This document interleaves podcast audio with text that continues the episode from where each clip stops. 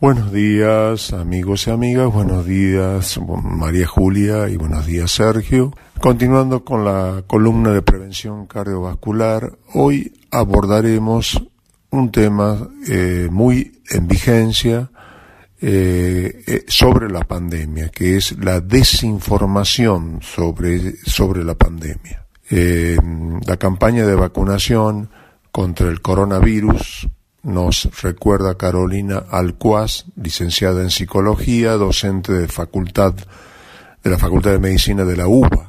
Es una de las maneras de poder dar respuesta a la pandemia, junto a otras medidas de cuidado que hay que seguir conservando, como la distancia social, la higiene de manos, el uso de barbijo y la ventilación de los espacios. El Ministerio de Salud de la Nación se ha ocupado no solo de conseguir las dosis para inocular a todos los argentinos, sino también de concientizar a la población sobre los alcances de esta herramienta, que además de ayudar a reducir la circulación del virus, nos permite disminuir el número de muertes y de internaciones por cuadros graves. Aunque la adhesión la adhesión a la vacuna en Argentina, a diferencia de otros países como Francia o Estados Unidos, es muy alta. Lo cierto es que hay dudas y temores que todavía prevalecen. Aquellos que somos agentes o integrantes de los equipos de salud tenemos la responsabilidad social de dar información concreta, precisa y basada en fuentes científicas para que las personas puedan decidir de manera fundada en datos certeros y no en información falsa.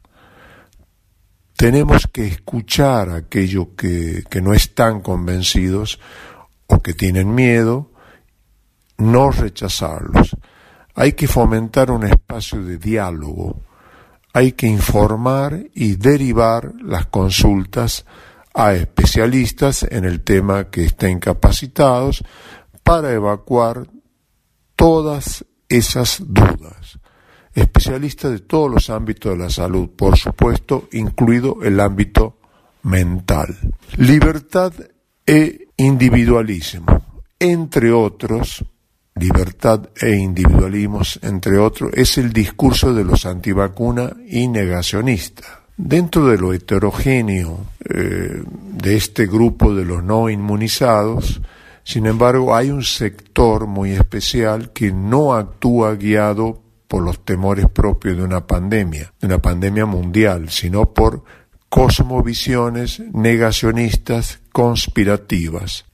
Este grupo son los antivacunas. Este movimiento en realidad viene de larga data. Lo que pasa es que ahora con la pandemia se ha reavivado ya que refleja la tendencia al individualismo y al aislamiento propios de esta época. La principal bandera de estos grupos nos indica Pilar Molina, licenciada en psicología y docente de la UBA. La principal bandera de este grupo es la libertad, un concepto bastante complicado para el psicoanálisis. Entonces, cuando uno escucha a los antivacunas retomar este concepto para argumentar la no vacunación, uno ahí tiene que sospechar un poco de esa libertad ver de qué se trata, porque lo cierto es que nacemos en el campo del otro y dependemos mucho del otro. Entonces el discurso de la libertad, que en Argentina estuvo también muy fogoneado por algunos medios de comunicación, termina teniendo más que ver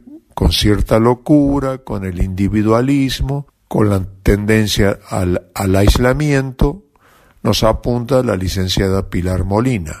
Esta libertad o ilusión de autonomía, ilusión de autonomía, es propia de la lógica del discurso neoliberal, eh, fundamentalista, ultracapitalista, que conduce a formas de rechazo, de odio, que rompe los vínculos entre las personas, que tiende a ir contra en contra de un estado de bienestar y de cualquier tipo de contrato social que permita una buena convivencia en la sociedad que habitamos. Y retomando a, Carolina Alcuaz, la docente de la Facultad de Medicina de la UBA, Carolina nos señala, aunque los movimientos antivacunas son una novedad política en Argentina, hay un movimiento así en Europa que tiene bastante vigor y que no nace en este tiempo de pandemia. Eh, son fenómenos colectivos que van hacia lo peor,